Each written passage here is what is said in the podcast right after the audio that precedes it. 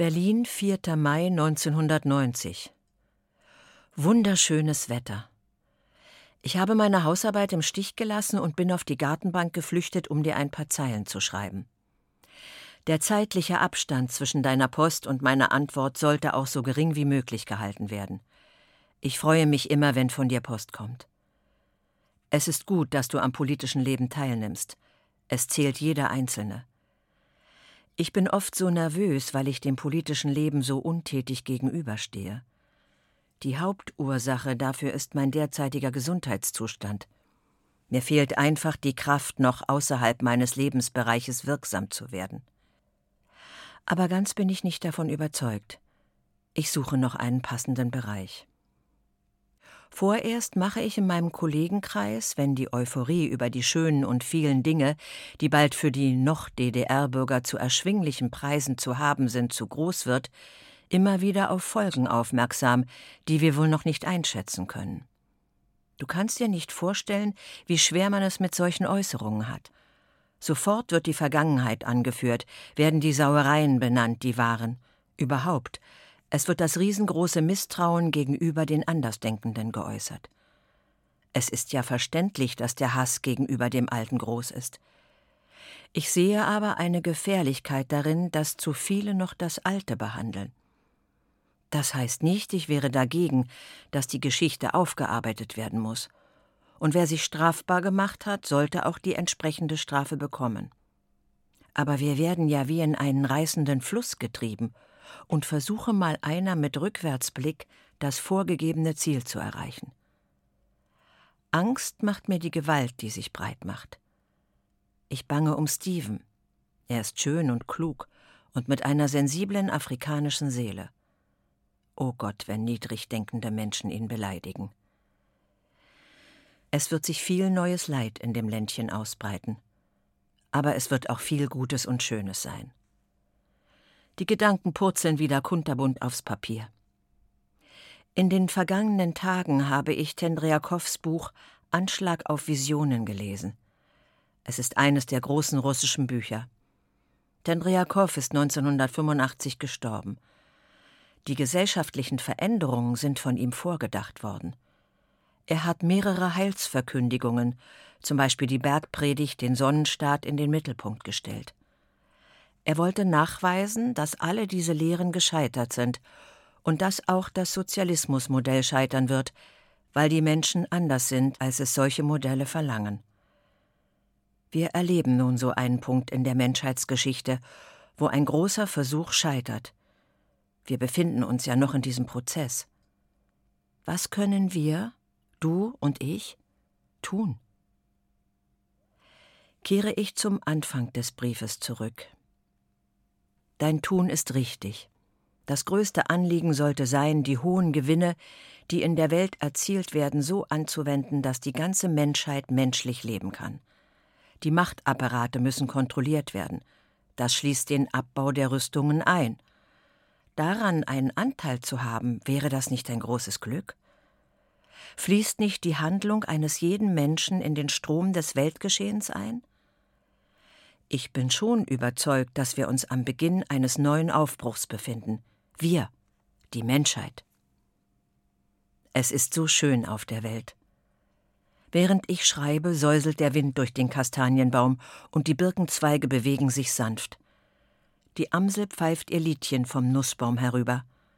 Da muss man einfach Hoffnung haben. Nun habe ich wieder so geschrieben, was mir gerade durch den Sinn ging, und mir kam auch in den Sinn, dass du Briefe öffentlich machen willst. Sind meine Briefe nicht doch zu konfus, um sie anderen zum Lesen zu geben? Die Briefe gehören dir. Du kannst mit ihnen tun und lassen, was du möchtest. Vor einiger Zeit war Alice wieder bei mir. Sie war übervoll mit Erlebnissen. Sie hat eine Busfahrt nach München gemacht, sie war hellauf begeistert. Mit Anita telefonierte ich nur kurz. Sie hat viel zu bewältigen.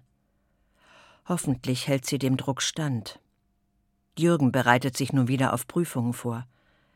Die politischen Umwälzungen haben auch von ihm Tribut gefordert. Eberhard geht heute zur Demo. Gysi protestiert gegen die Art und Weise, wie mit dem ausgehandelten Staatsvertrag verfahren wird. Dir und deiner Familie beste Grüße. Deine Ingrid und Eberhard.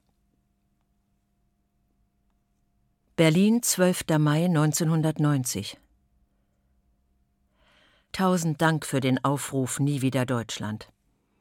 Ich habe Herrn Fries sofort meine Unterschrift geschickt, nebst einigen aufklärenden Zeilen über die hiesige Situation. Die ist schon schlimm genug, wird aber von Tag zu Tag schlimmer. Einzelheiten erspare ich mir, aber einen Hohnschwall über die jetzige Regierung kann ich mir trotzdem nicht verkneifen. Ihre Mitglieder sind zwar bloß halb so fleißig wie Herr Modrow und seine Mannen waren, intelligenter sind sie wahrscheinlich nur in Einzelfällen, wenn überhaupt aber ihre Monatsbezüge betragen das Vierfache dessen, was die alte Mannschaft bezog. Der oben genannte Aufruf kommt natürlich ein Dreivierteljahr zu spät. Alle Züge sind schon abgefahren. Auch hierzulande kommen ja die fast täglichen Demos zu spät.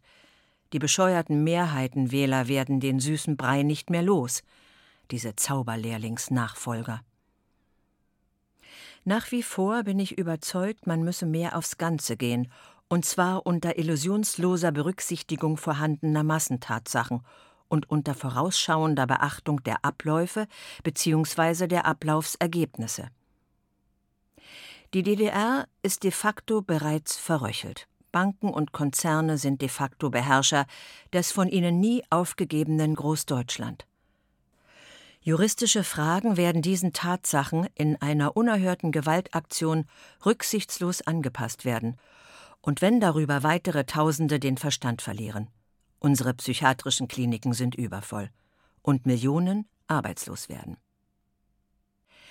Etliche der in Nie wieder Deutschland aufgestellten Forderungen sind ja, und das meine ich mit dem Ganzen, Verfassungsfragen.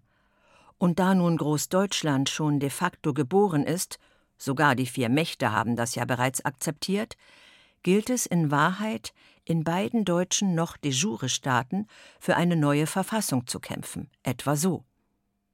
Eine neue Verfassung mit humanen Bestimmungen für ausländische Bürger. Eine neue Verfassung mit Aussperrungsverbot. Eine neue Verfassung mit Paragraph 218 Verbot. Als Biologe ist mir der künstliche Abortus ja durchaus suspekt, besonders in Anbetracht der mannigfaltigen Verhütungsmöglichkeiten, aber es gibt dabei ja auch gelegentlich Versager. Dass unsere Regierungs- und Parlamentsmehrheit den großartigen, zusammen mit Verfassungsexperten beider Staaten vom zentralen runden Tisch erarbeiteten Entwurf für eine neue DDR-Verfassung ohne Debatte binnen Minuten von der Tagesordnung fegte, habe ich wohl schon berichtet. Diesen Entwurf hat der Staatsverlag bzw. sein Nachfolger übrigens als Broschüre herausgebracht. Ich selber habe ihn mir aus dem ND herausgerissen. Einige wenige Leute hierzulande kämpfen weiterhin dafür, zumal der Minister der Justiz, aber ich traue ihm natürlich keineswegs, orakelhaft gemunkelt hat, er wolle die 49er Verfassung in dieser Richtung umarbeiten lassen. Ach, der Teufel hole diese Scheinheiligen, die alles mit Gottes Hilfe beginnen und durchführen auch jeden Verrat an den Interessen und Lebensgrundlagen ihrer eigenen Wähler. Mir hängt das ewige Zeitungsgewäsch von der sozialen bzw. ökologischen Marktwirtschaft so ungeheuer zum Halse heraus. Sie blüht hier bereits gegen alle Gesetze. Wir haben tatsächlich einen Gesamtzustand halber Gesetzlosigkeit. Da machst du dir keine Vorstellung. Es ist grauenerregend. Sogar Günter Grass redet Unfug, wenn er von brutaler Marktwirtschaft trompetet.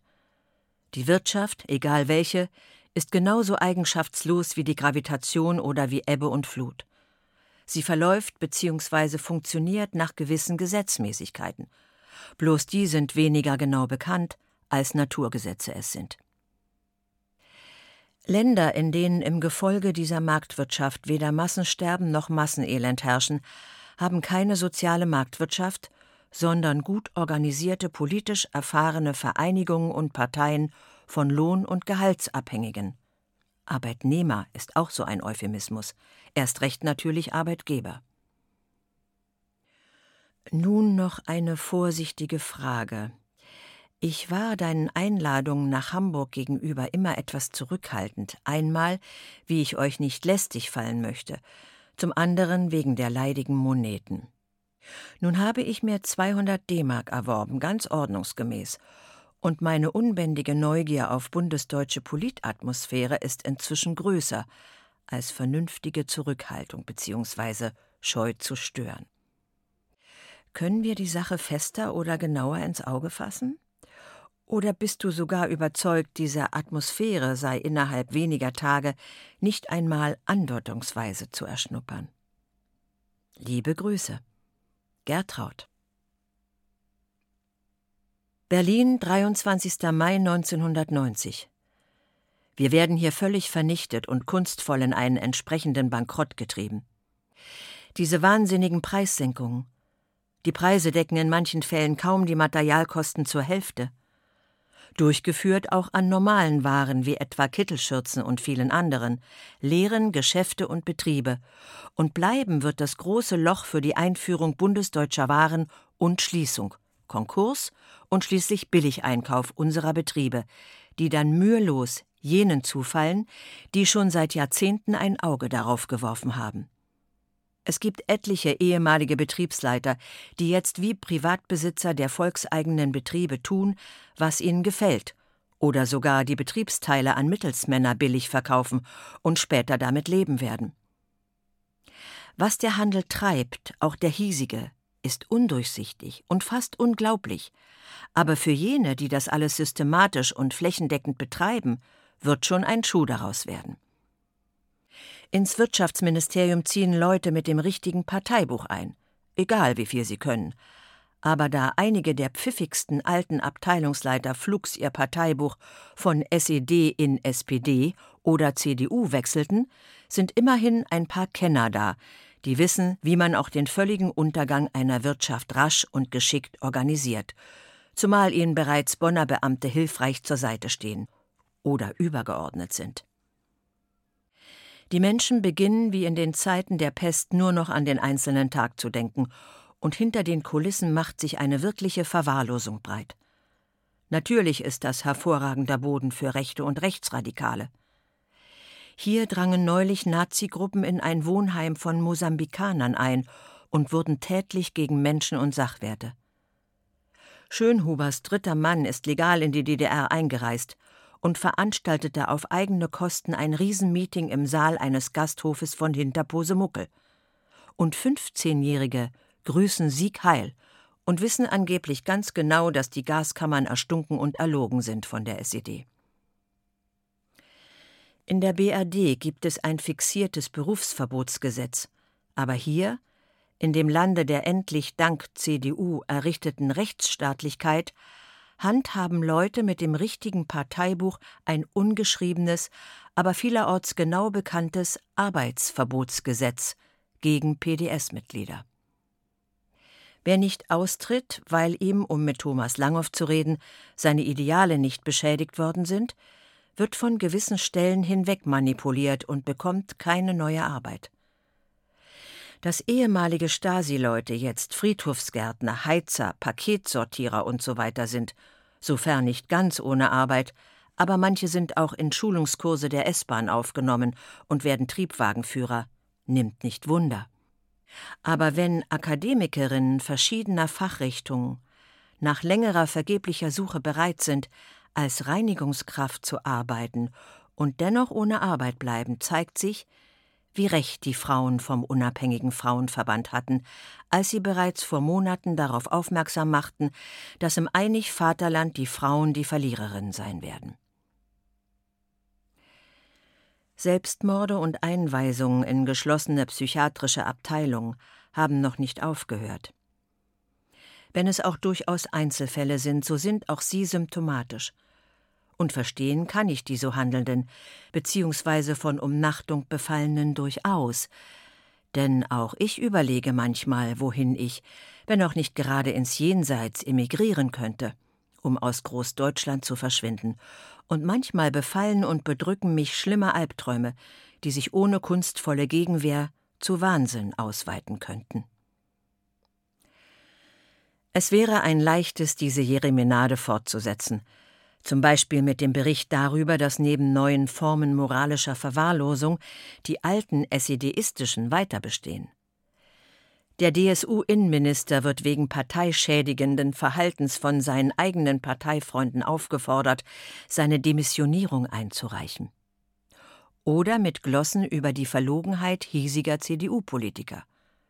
Frau Bergmann-Pohl ist traurig, dass es um uns herum so viel Angst gibt, die es abzubauen gilt, während ihre eigene Partei drauf und dran ist, ein NATO-Großdeutschland mitzubauen. Wenn ich mir überlege, weshalb ich diese Kommentare zur Lage in einem Brief niederlege und nicht, wie ich seit Jahren zu tun pflege, meinem Tagebuch anvertraue, muss ich mir gestehen, ich halte meine Urteile bei dir für gut aufgehoben, weil du jünger bist als ich und weil sie in fünf bis fünfzehn Jahren für den Historiker durchaus von Belang sein könnten. Nun genug für heute. Liebe Grüße, deine Gertraud. 29. Mai 1990 Störs Preise sind ein Royal Flash, da zahlt selbst Kellner Willi Cash. Diesen Spruch bietet man mir an, wenn ich mein Haus betrete oder verlasse. Was soll das bedeuten? Und unser Deutsch wird zusehends vom Englischen verdrängt, so dass wir es ganz nebenbei erlernen. Doch kommen wir zu ernsteren Dingen, obwohl diese Erscheinung schon ernst zu nehmen ist. Ich habe Material zum Fotokopieren. Wie sind wir? Einfach zutreffend. Aber ich habe es vor Pfingsten nicht geschafft. Überall diese Menschentrauben und darin die Taschendiebe. Sei froh, dass du normal leben kannst. Es ist zum Teil schlimm und wird täglich schlimmer. Vielleicht kriegt dein Sohn in seiner heilen Welt um den Sefko-Platz herum nicht so viel mit. Aber der Alex war schon immer wie ein Messgerät der jeweiligen politischen Situation. Jetzt erlaubt sich auch jeder alles. Nicht mehr weit von Anarchie entfernt. Diese Händler mit dem letzten Stuss aus der BRD verlangen dafür auch noch viel Geld. Dann die Polen und Rumänen, die Elektronik verschachern und Geldwechselgeschäfte tätigen. Heute fand ich eine tolle CDU-Prophezeiung in meinem Briefkasten. Am 31. fahre ich also nach München, bleibe bis 4. Juni. Für die Hinfahrt musste ich schon zum Bahnhof Zoo 3,50 Mark bezahlen. Die Bevölkerung ist teilweise auch ernüchtert ob der hohen Preise. Ein Kilo Tomaten 13 Mark. Noch können wir uns ein Pfund kaufen. Aber was später, wenn der Geldbeutel schmal oder leer ist? Vorhin las ich im S-Bahnhof Alex hinter Glas einen Text gegen Kohl. Ganz schön respektlos. Geht auch zu weit. Nachrichten. Neues Wort Beitrittsmodalitäten. Sie werden in eben dieser Stunde im Reichstag ausgehandelt. Hast du in der Taz vom 14. Mai den Beitrag von Konrad Weiß gelesen? Die ganz alten Krähen sind noch da. Leider muss ich Schluss machen. Erholsame Feiertage und viele liebe Grüße von deiner Alice. Berlin, 30. Mai 1990 nach fast chaotischen Zuständen in unserer Wohnung kehrt langsam Ordnung ein. Zu Pfingsten fahren wir zu meinen Eltern und anschließend zwei Wochen nach Oberwiesenthal. Du bist ja über vieles informiert, was sich hier so abspielt, hier in unserem Land. Noch kann ich es sagen. Es herrscht viel Rechtlosigkeit. Das Geld kommt mir so wertlos vor. Die Leute stehen überall in langen Schlangen und kaufen alle möglichen Sachen auf. Mir kommt es so sinnlos vor. Dann von höherer Stelle diese Reden. Unsicherheit auf allen Gebieten des Lebens. Den Menschen wird sehr, sehr viel abverlangt, um alle Vorgänge zu begreifen, Neues aufzunehmen, Liebgewordenes wegzuwerfen. Hat es so einen Vorgang schon jemals gegeben? Vorige Woche habe ich in der Stadt das Treiben angesehen. Der Alex hat von einem Tag auf den anderen ein buntes Kolorit bekommen. Die Kulisse ist bunt, aber die Menschen, die sich in ihr bewegen, sind vom Schicksal arg geschlagen worden. Jünglinge mit schönen, traurigen Augen säumen die Wege und Straßen am Alex. Zigeuner. Ich weiß, dass dies ein Schimpfwort ist. Ich gebrauche hier den Namen der Poesie wegen, die trotz allem über dem Tragischen schwebt. Der schönen Augen wegen habe ich einem Bettelnden etwas gegeben. Sofort beschimpfte mich ein braver Deutscher dafür, weil, wie er sagte, diese Leute es in der nächsten Kneipe versaufen. Schon wieder werden diese Menschen, die doch einem stolzen Volk entstammen, erniedrigt. Zurzeit durchfahren auch viele reiche Zigeuner die DDR. Nicht nur in Berlin, auch in kleineren Städten des Landes breiten sie auf Marktplätzen ihre Teppiche aus. Ungeheure Dinge geschehen im Ländchen, die nun die Menschen schlagartig annehmen müssen und die ihnen so fremd sind. Wie werden sie auf Dauer reagieren? Und über allem dieser wundervolle Frühling. Ist das nicht ein Geschenk des Himmels? Bleibe heiter, denk an Goethes Mailied und verlebe in diesem Sinne das liebliche Fest. Deine Ingrid. Frankfurt-Oder, 30. Mai 1990. Ja, du siehst richtig. Ein Brief von Muttern. Der letzte stammt wohl aus dem Jahr 89. Es ist mir wie ein Taumeln durch anrollende Wellen, durch all das Hin und Her, auf und nieder der Begebenheiten. Man kommt nicht richtig mit, kann all das nicht richtig, das heißt in Ruhe überdenken. Ich werde das böse Gefühl nicht los, dass die arme, geschundene DDR eben doch mehr oder weniger überrollt wird. Das sagen und mahnen an ja auch schon manche Politiker, die sich den mahnenden Worten Weizsäckers vom Zusammenwachsen angeschlossen haben. Ich greife mich an den Schopf. Senkrecht halten. Bisschen blöd. Aber es ist so. Mit Klaus reicht die Zeit auch nicht, ist meist auf dem Sprung. Ich finde keine rechte Ruhe mehr, schwebe nur noch in schwarz-rot-goldenen Regionen. Ich war wieder mal kurz bei Gretel. Die überfiel mich mit all solchem Reklamekram, womit ihr Briefkasten belastet wird. Wir sind noch verschont bis jetzt. Unter anderem verteilt Chibo Aufkleber für die Einkaufstasche. Wenn das ein Chibo-Kraftfahrer sieht, hält er angeblich und überreicht ein halbes Pfund Kaffee. Und so einen Mist macht sie mit nur um festzustellen, ob es klappt. Bin arg enttäuscht. Du wartest auf die Hauptsache. Ich habe nichts gegen deine schriftstellerischen Unternehmungen. Ob du Erfolg hast? Ingrid bekam ja eine Absage vom Weserkurier. Was in der Berliner Zeitung und in der Weltbühne zu lesen ist von Leuten zum Zeitgeschehen, hat ja nun doch einen anderen Stil.